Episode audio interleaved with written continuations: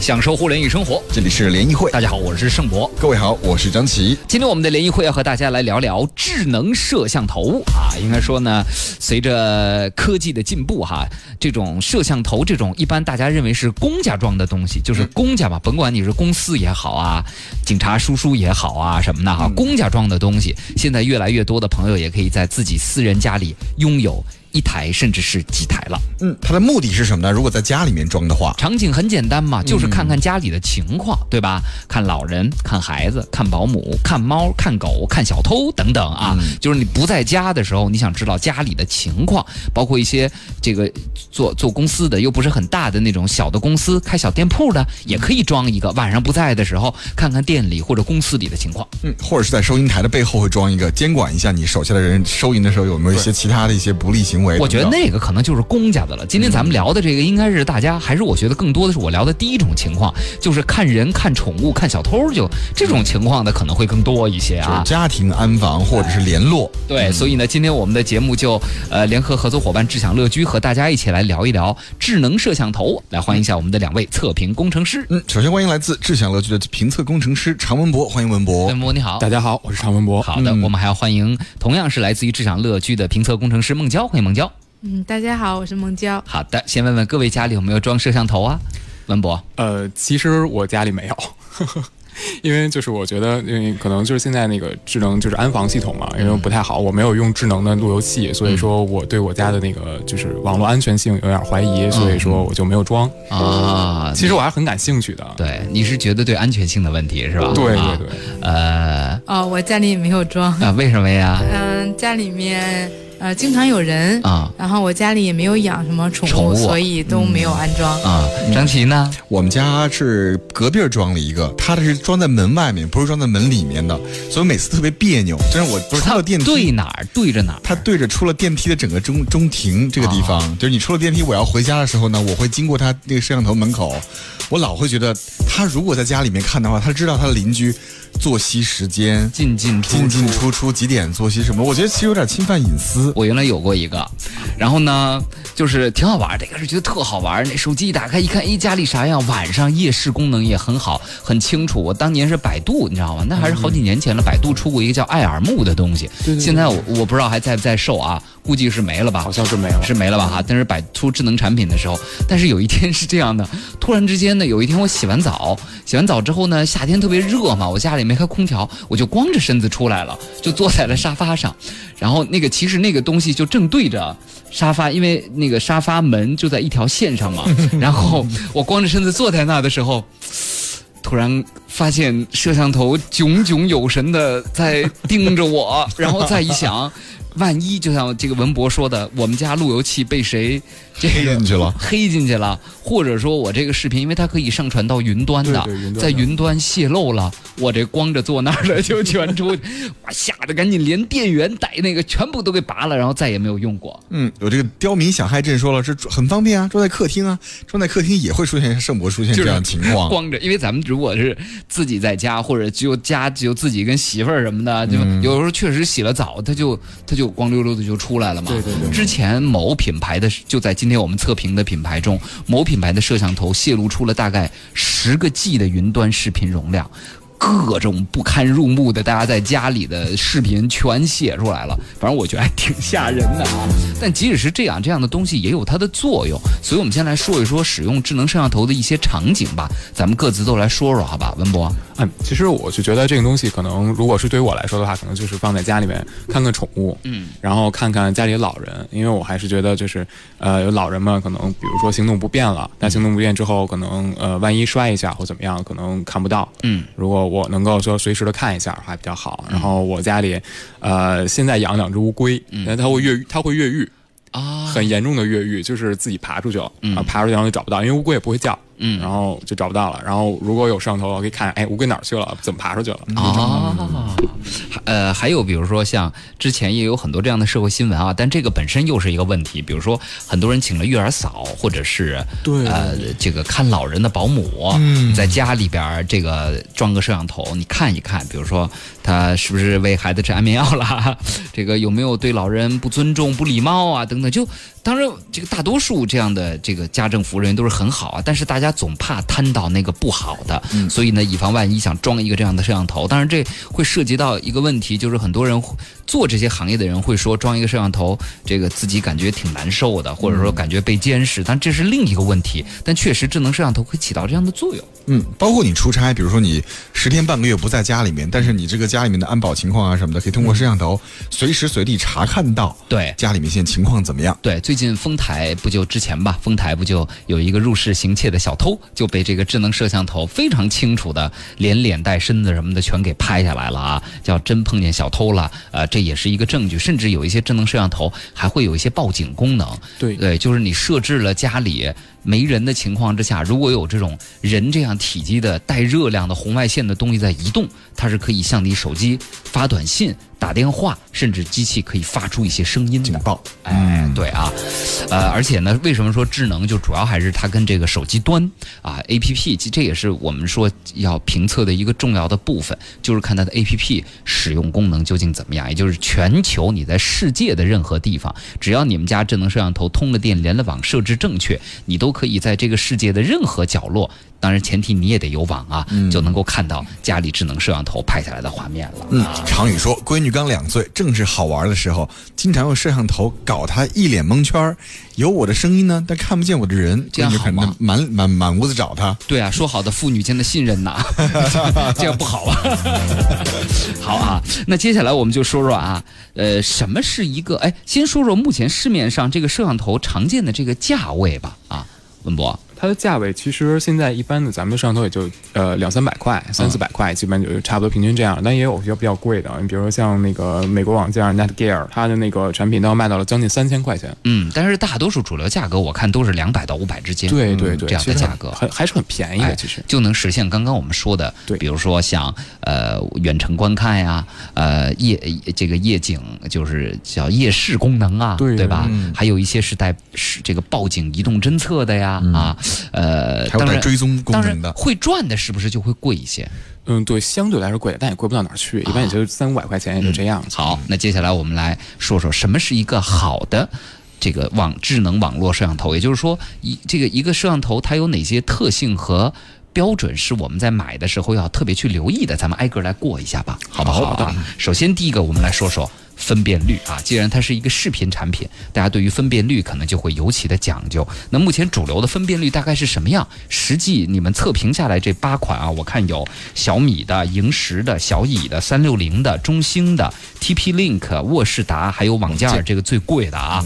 呃，这个这个这个测评下来感觉都怎样呢？嗯，来我们听听孟娇的吧。啊啊，现在主流的一些产品大多数都是。嗯，幺零八零 P 或者是七百二七七二零 P 的，基本上都是全高清了哈，对准高清全高清，嗯。然后实际测评下来的感觉呢，能有幺零八零 P，咱们看幺零八零 P 的那个蓝光碟呀什么的那么清楚吗？啊，那还达不到那么清楚，嗯，因为它受实际环境的影响特别大，嗯，比如说你现在室内光线暗了，那么它出来的清晰度就不及呃亮的时候那个清晰，嗯，那所以这个时候这种弱光甚至夜视的功能就会很重要吧？对对对，嗯，那夜视功能咱们是怎么来测评的呢？啊，我们的夜视功能就是在全黑的情况下，当室内没有灯光了，然后我们进行打开它那个夜视模式，然后它看它的拍照的清晰度。看它有没有红外过曝现象。嗯，那么在它比较清晰的时候，我们看看它有没有一些，比如说脱尾呀，啊，还有一些那种晶格现象的出现。嗯，这什么什么格？晶格，晶格就是所谓的马赛克。马赛克啊，对对对，一格一格的，那就是因为清晰度太差了。嗯，明白。所以就是分辨率肯定是第一位的哈。那目前现在这些一百多的分辨率能满足那种呃看清楚人。人长什么样儿，他具体的动作这样的行为，呃，这这种这种需求吗？啊，这种需求都是可以满足的。像您说的刚刚的这种幺零八零 P、七二零 P 的都可以满足，都可以。嗯，明白了啊，就是它还是跟光线有关系的，而且它毕竟这个感光元件不会像是咱们大的相机那么大，对吧？对对对。所以它虽然号称是幺零八零 P，但是肯定也清楚，但是肯定就不是您想象中的，真跟看幺零八零 P 蓝光电影似的。对对对，跟那个是没法比的。对，嗯，西乙说了说，今儿去楼下小超市买东西，有个大妈跟收银员因五五元钱发生了纠纷，然后呢，收银员就拿出手机来查看刚才的交款过程。哎这个就是五块钱应该能拍得很清楚吧？应至少就是这个钱，比如说递没递给你，对收没收这种行为，就可能我觉得未必能看得清那是一张五块，但是有没有这个接收钱的这个过程，能看得清那是五块钱吗？也看它嗯，位置，应该是可以的。应该是可以，的。看您的距离有多远了。啊，还有光线。对对对，对不对？哎，好，这个这是第一个分辨率，然后呢，还有一个就是呃，刚刚我们说的这个夜视功能哈，这几个呃也是算市面上主流的摄像头了吧？夜视功能感觉都怎样？你们评测下来？嗯，我感觉有些夜视功能还是挺清楚的，嗯，然后有些的话就会出现红外过曝现象。什么叫红外过曝？红外过曝现象就是整个人的脸都是白色的，五官无法清晰的辨认出来。嗯，晚上不都这样吗？晚上如果你要用一些比较差的夜夜视功能红外夜视功能，但那，就是还会有些差距，就比如说好一些的话，它就是能够看清楚脸大概什么样，然后如果要是过曝了，就整个脸是一个白色的，什么也看不见，就可能看到一个眉毛的边儿或者头发边儿什么的，或者一个亮着的眼睛？对，有点像美图秀秀 P 过了的感觉什。么呀？多像鬼啊！这个，嗯，就其实脸刷白。其实眼睛亮的话，其实大部分的夜视都是眼睛是亮的啊，但是如果说脸变成了五官都没了，变成一个瓷白瓷白的，挺瘆得慌的。背景都是黑的，然后一张白脸在镜头前面。飘过，这种脸、面部、五官无法辨别清晰的，就是红外过曝了。哎，红外啊，文博有没有研究过？就为什么在全黑的情况下，还能有相对比较清楚的人形出来呢？它其实就红外光是咱们人体就是人的眼睛不太能够察觉到的一种光。嗯，它的这种光的话，可以直接。呃，有专门一种摄像装备装置去进行补光、嗯补光和进行抓住，就是抓画面，然后就可以拍出来了。像咱们正常用到军事上的一些红外的一些东西，其实跟它是一个原理的，只不过它那些精度会更高一些。嗯，明白了啊。好，很多朋友非常关心防盗的这个功能。就现在咱们测评的这些，包括市面上主流的这些摄像头，它的防盗功能都是怎么实现的呢？嗯，目前为止，就这种摄像头的防盗，如果说你故意的去毁坏，啊、或者是去取下的话，嗯、它，嗯、有些会有一些提示，有些就是没有了。啊，你说这个防盗是指机器本身的，对对吧？对对，就今后小偷也专业了，一进来先看你们家有没有摄像头，就跟咱们看那谍战片儿似的。先把电源线给剪掉。对，或者先拿一什么东西给糊上之类的、啊。这个，但是这个对于家用摄像头来说，这种防盗是略脆弱了一些，所以其实应该是把它安装在相对比较隐蔽的地方的吧。呃呃，如果说它可以固定的话，你可以固定在墙上。嗯，如果那种呃，现在基本上都也支持简单摆放，你可以把它放在某个物件儿后面进行一下遮挡。嗯，或者就是弄个大玩偶对对对，这种是可以的，是吧把它藏在玩偶里面。里边，或者或者藏到玩偶里面。但注意发热的问题啊，不要烧起来了啊。对，但是有些摄像头它会有三百六十度啊，左右三百六十度或者上下九十度、一百四十度这样的一个角度转转换。哦，对对，是可以的。其实咱们像刚才，我觉得盛博老师刚才说的那个防盗安全问题，可能还更多是相当于家里的东西。它会，比如说咱们的摄像头很多有呃限定时段的，会有呃侦测移动物体，会有警报。嗯，比如说我们公司就有一个摄像头啊，它晚上设到呃十点钟，十点钟以后，如果你在那块走的话，它会叫。然后我们加班的时候挺瘆得慌的，比如我们加班到晚上十点多、十一点，然后回家的时候一出门，然后就听到一个警报声在你就在头顶上特别响，哇开始叫，原理上也是去侦测这个红外线是吧？侦测移动的物体。移动的移动物物体，移动的活物呗。对对对，对吧？那有人说，那我家里要如果是猫猫狗狗的，它不得老叫啊？呃，小型物体它会是不叫的，啊，它能自动判断出来是动物还是说像人一样这种比较大的物体，对对是吧？，还得看那个儿。它就是特别大的，它会它会有有有反应。如果特别那如果小小，偷这个蜷着腰往前走呢？它大呀，那也是很大的。嗯对呀，啊，这个跟高度也还是有关系的嘛，对吧？，A A 说我们家用的是三六零的家用摄像头，必须得买内存卡或者买云端，还挺贵的，一般不太好用。哎，这是为什么呢？就是呃，必须买内存卡或者买云终端。这个所谓的云终端，是不是就是指买云空间的意思？呃，就是现在的摄像头呢，呃，通常都分为两种存储方式，一个就是存储卡，他说的他要买卡，要么你就是呃买那个云空间，这要支持你要支付一定的费用的，嗯不然的话，你的摄像就是你能实时观看，但是没法存留下来。啊，对不能能把以前的回看删掉吗？像这个行车记录仪似的。它是这样的，估计这空间满了之后，它也会从最早的那个画面开始往回删吧对对对，它会删的。对吧？啊，嗯那放在卡里其实也还是没也也可以啊，卡现在并不是很贵啊，我觉得。但是它有一个问题，就是它会支持最大容量，因为我这里边好几款产品最大支持到三十二 G 的容量，啊再往上就不支持了。明白。其实除了刚才说的两种方法，一种是云端，因为云端要花钱，然后 TF 卡的话要也要买，然后还有一种方法是自创自创一个 NAS，嗯，自己做一个 NAS 系统，直接存到 NAS 里，自己往上加硬盘就好了。嗯，对，这个相对复杂一些啊，其实就是家里再弄一个那种就是私有云啊，私有云私有云盘，盘然后直接把这些内容放到自己的私有云盘上，是的就可以了。对，如果用私有云的话，会不会担心泄露呢？就不会了吧？也担心啊，你私有云被人破了咋办呢？破了。对吧？这也是一个问题啊。还有哪些指标，二位觉得在这些摄像头来看来是比较重要的呢？就是我觉得有一个很好玩的，就是双向通话。嗯，我有一个朋友就是呃家里养了只猫，嗯，他很喜欢很喜欢他的猫，所以会上班有时候中午吃饭的时候拿那个手机去逗他家猫，嗯。就是说个话，然后他家猫就找不着在哪儿发出声音了，能听见他的声音，然后就开始满屋子找，嗯，他觉得特别好玩。我觉得这个其实很有意思，或者说比如说在家里面有孩子，刚才跟刚才也说了，就是就在家逗逗孩子呀什么的也挺好的，就孩子光听见声儿了，听见爸爸的声儿了，不知道爸爸人在哪儿啊？这个很有意思。我哎，那这回测评下来，这种双向通话的功能，呃，都还好使吗？会不会有一些什么问题呢？啊、我觉得都还可以，就双向通话，双向通话的明显要比单向通话的要好用一些，就是体验感要好一些。嗯然后通话的质量都还可以，嗯呃，有些网络延迟比较严重的，那比如说我这句话说完了，你那头还没听见呢，嗯然后他这头急于回复我，然后就造成了我们说话之间，你说你的，我说我的，嗯，这种延迟会可能是什么原因造成的呢？一个是网络不太好，再一个就是产品本身它这个原件用的不是特别好，哦，明白。所以我们进行了多项测试，就是多次，我们取平取一个大概的一个平均值。嗯，那这里边下来哪个可能通话通话的这种延迟能更短一些，能够让大家聊天能聊到一起利落一些呢？啊、这个延迟我们觉得好一点的，比如说小米啊，还是可以的。嗯嗯，啊，还有其他呢？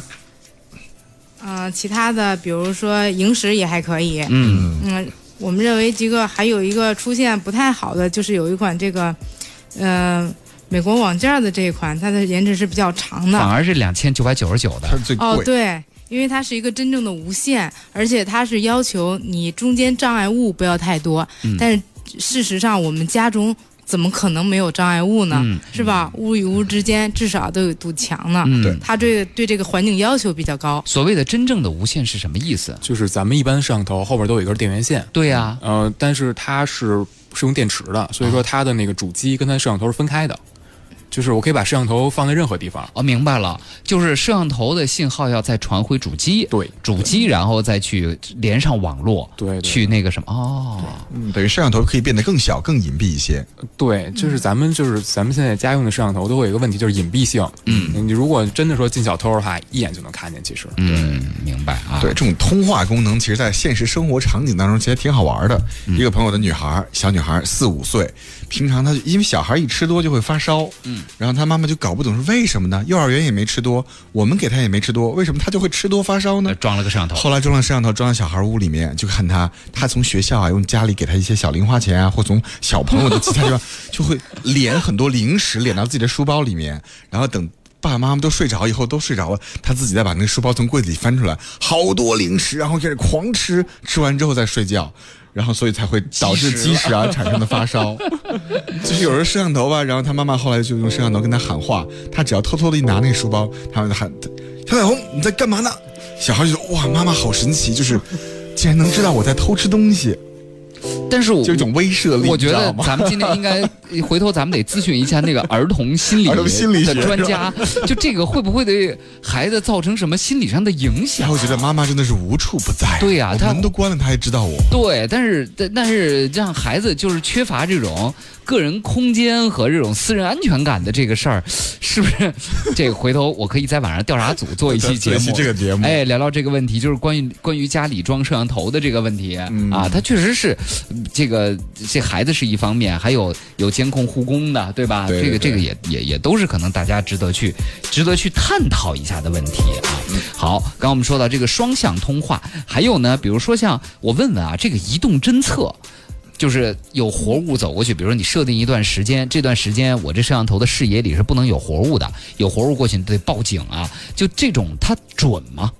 嗯，这个测评下来，啊这个我们测试了啊，呃，准确度还可以，就是比较高，但也偶尔也会出现我侦测不到的情况。嗯。这个就这种情况，往往就是你一人走的速度太快了，摄像头没有捕捉到，因为它本身还有一个反应的时间嘛，嗯。对，特别快，然后画面没有捕捉到，嗯。然后一般捕捉到他会拍一张照片或者是录一段视频，嗯。时间有五秒到十秒不等。嗯，也就是说，它在不动的时候，这个是不启动录制的；只有动的时候，就侦测到物体在动的时候，它才把这个录制启动，然后把这段东西给录下来。哎，对对对，嗯，那你说这种追踪录影，如果同时出现两个人呢？我和盛博从这个直播台往两个方向走，他追谁啊？呃，这个如果说两个人都不出声音，默默的分开走，它是随机的。哦，如果说两个人中我们有一个人在说话，他会侦测这个说话的这个人。对，而且分咱俩出不出话。如果咱俩都不出这个镜头画面的话，我估计俩一起侦测了，会吗？啊呃，看看你们两个人的这个在画面中体积是吗？啊，不是在 跟体积其实也有关系好。紧张。哎，有可能哎。这瘦小的就默认为小猫小狗了，像你这样的出来一定是个人对，我比你胖，你还追那个胖子走了就。啊。还有哪些就是参数，咱们是专门去做过测试的？啊、还有一个就是我们一个主观的体验了，就是 A P P 的连接，嗯因为我们认为，呃，手机先连上摄像头，你后期才能用嘛。对，所以我们第一步就是体验它的连接，嗯。在这一块儿我们发现有些产品啊，它连接非常不顺畅，嗯。然后体验度非常不好。对对对，包括现在很多的智能硬件产品都是这样，要连 APP，要下载 APP，嗯，然后连半天连不上，对，找客服。对，这个是很苦恼的啊。对对对，这个如果我们认为你连接都连接不上，那么后面的使用基本上就是给我一个很不好的体验了。嗯，然后这个是操作上的 A P P 的操作上，你觉得哪些会更重要一些呢？啊、操作一个就是画面的切换，嗯比如我现在我看的是这个画面，我想给它换一个呃更高清的模式，流畅，嗯然后到超清、呃、超高清的这这种模式，切换是否顺畅，对吧？对对对，嗯。再一个就是调节角度，嗯，因为我们是可以通过手机 APP 来调节这个画面的呃转换角度的。嗯。比如说我往左摁一下，它是否能够真的移动，还是需要我手动去挪这个摄像头？嗯，然后看它几这个得要键，摄像头本身硬件有那个转动驱动的对，装有这个云台，对。啊。然后就是画面，你这几个键上下左右键你是怎么安排的？是在这个画面直接的右下方就可以调节了，还是直接进行滑动画面？嗯，哎，我看到一个功能挺有意思，叫全景巡航。啊？就是大家现在手机上的全景照片都用过吧？就是拿着手机那么滑了三百六十度，对对对然后整个都下来了。现在摄像头也有这个功能啊。对，也有这个功能。哎，这像巡逻一样，随时转就是你你吧转一圈隔让它隔一个小时或者隔多长时间转一圈，你手机收到就像长照片儿，哦，对，是的，是这意思吧？是是的，就跟我们手机拍的全景照片似的。对对对，哎，这还挺有意思的啊。有时候我在酒店里面，比如酒店的一个拐弯走廊，嗯看到那个摄像头，我能听见它那个马达转动的声音，它是随着人走的。比如说我从酒店这条进来，然后再转过去的时候，刚好摄像头从我头顶上就滋这样子，就追着我的人走了。这个是属于移动物体侦测追踪，是不是？这应该叫移动追踪更准确一些。啊，对，移动侦测就是我检测到我规定的啊、呃这个时间段你你有没有人，而追踪就是你走，我随着你走，我追着你走。我觉得呢，还有一种可能，张琪，一般像酒店啊，它不太会装这种会转的，因为它都有这个摄像头的位置的。你想，如果它是转的的话，那么下一个人来怎么办？他转过去拍你了，那人就拍不着了。我觉得极有可能这是因为你刚进那个酒店的大堂就被人盯上了。哦，然后呢，就有一个人坐在屏幕后面，在操纵那个摄像头，在一路跟踪你。哇，这不是那个张琪吗？来来拍一下，看看他要去干嘛。对，没事儿来我们酒店干嘛呀？想想好恐怖啊！P O 冰界说：“三六零水滴真的安全吗？看到有之前会有泄露的一些视频，现在都不敢联网了。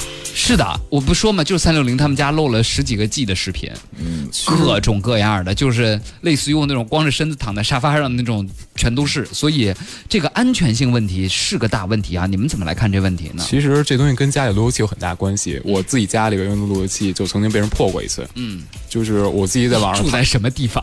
就是普通住宅啊，就是不能住宅，周围还住着黑客呢。这意思是，呃，其实如果硬要破的话，我自己也可以暴力破解，嗯，就是用暴力方法可以破解。但是破解完之后，就是你会发现自己的路由器变名字了，嗯，然后可以重置嘛，相当于是。然后我那次就是，然后晚上躺在床上正用着手机呢，然后啪一下就断网了。断网之后，发现就搜不着自己路由器的叫的名字了，然后发现路由器变成品牌的名字，然后改了一个新的名字，然后就被人就是等于被人强制改名了，对，暴力破解了。哦，那像盛博之前在节目里面推荐过 Fin 那个 A P P，可以看到你们家路由器连了几台设备，分别每台设备叫什么名字？嗯，这个是不是可以起到一个监控作用？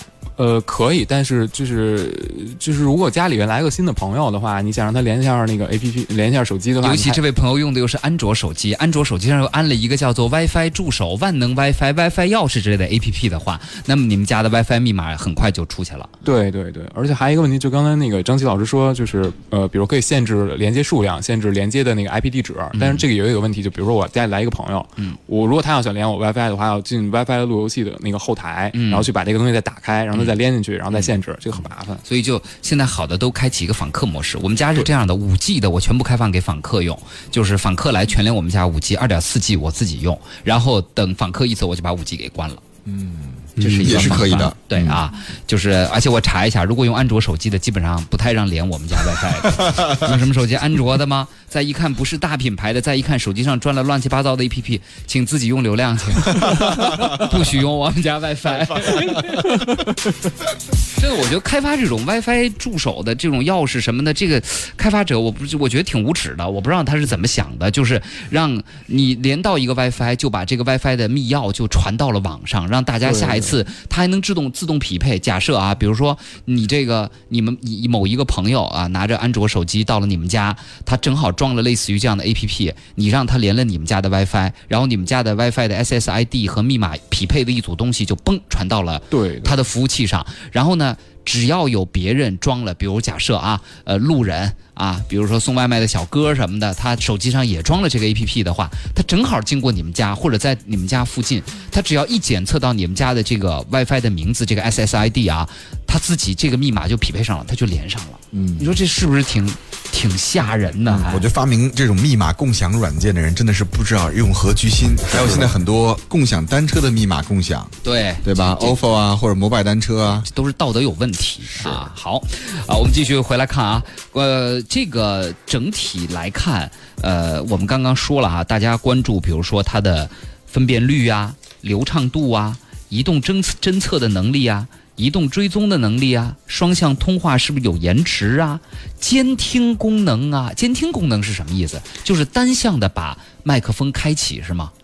哦，对，是是这样的。比如说我现在，嗯，我现在在上班，然后家里面孩子在家呢，我可以看看他他他在做什么，监听一下，看家里有没有声音之类的就可以。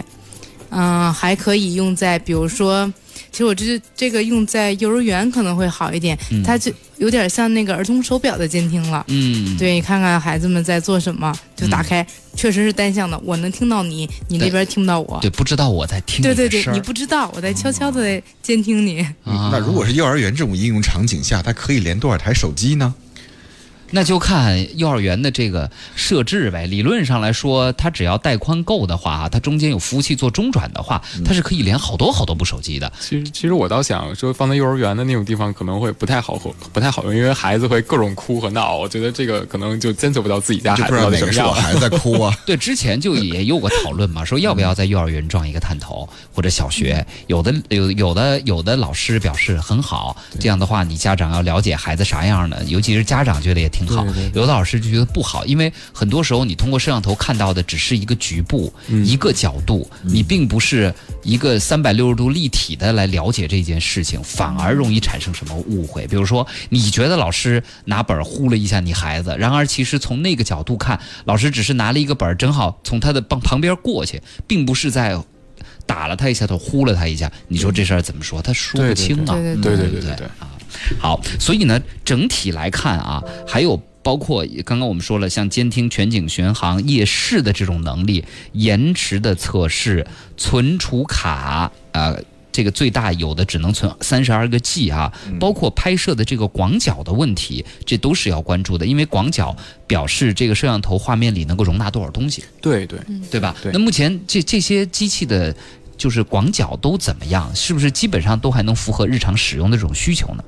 这个基本上都可以符合的。就咱们就正常的说，想监测一个屋子的话，基本上死角还是很小的。比如说按照那个我们的这个直播间这个屋角的话，基本上直播间里面小新座那个把角的位置就可以按监测到，肯定没问题。啊，那就没问题，一个屋子一个就够了。嗯呃，对，但是比如说我可能会想选择装两个，我可能会选择装两个，因为我会就是找，因为呃我我学设计的，所以说我喜欢说哎我没有死角去看东西，然后这个角度装一个，我另外另外一个角度也得装一个，因为呃因为我就不知道我家乌龟是不是跑到一个角落里去了。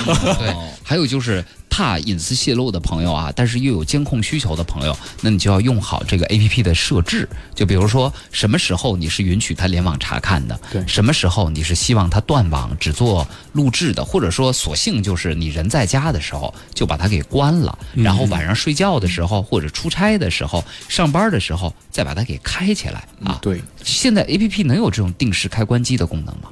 嗯，可以，你可以设置时间段嗯，对，几点到几点打开它的这个录制功能，嗯几点到几点，然后就不需要家里有人，我就不需要打开了，就可以给把它关了。嗯设置一次以后都可以这样做了。嗯，那他们有没有这种断电重连功能呢？因为比如说我不在家，小区突然间整体断电了个一分钟，然后又开来电了，它啊会自动重启，然后再自动连接啊，这个我们测试了，大部分都可以，就是在是一定的时间内都可以连上。有些就是由于断断开的时间啊、呃有点长，而且它这个重连的过程中比较复杂，它就连不上，需要我们重置。人工去设置一下。对对对，嗯，感谢志祥乐居的文博和孟教孟，教欢迎啊嗯！啊，再次感谢二位啊！好的哎，好，我是盛博，我是张琪。嗯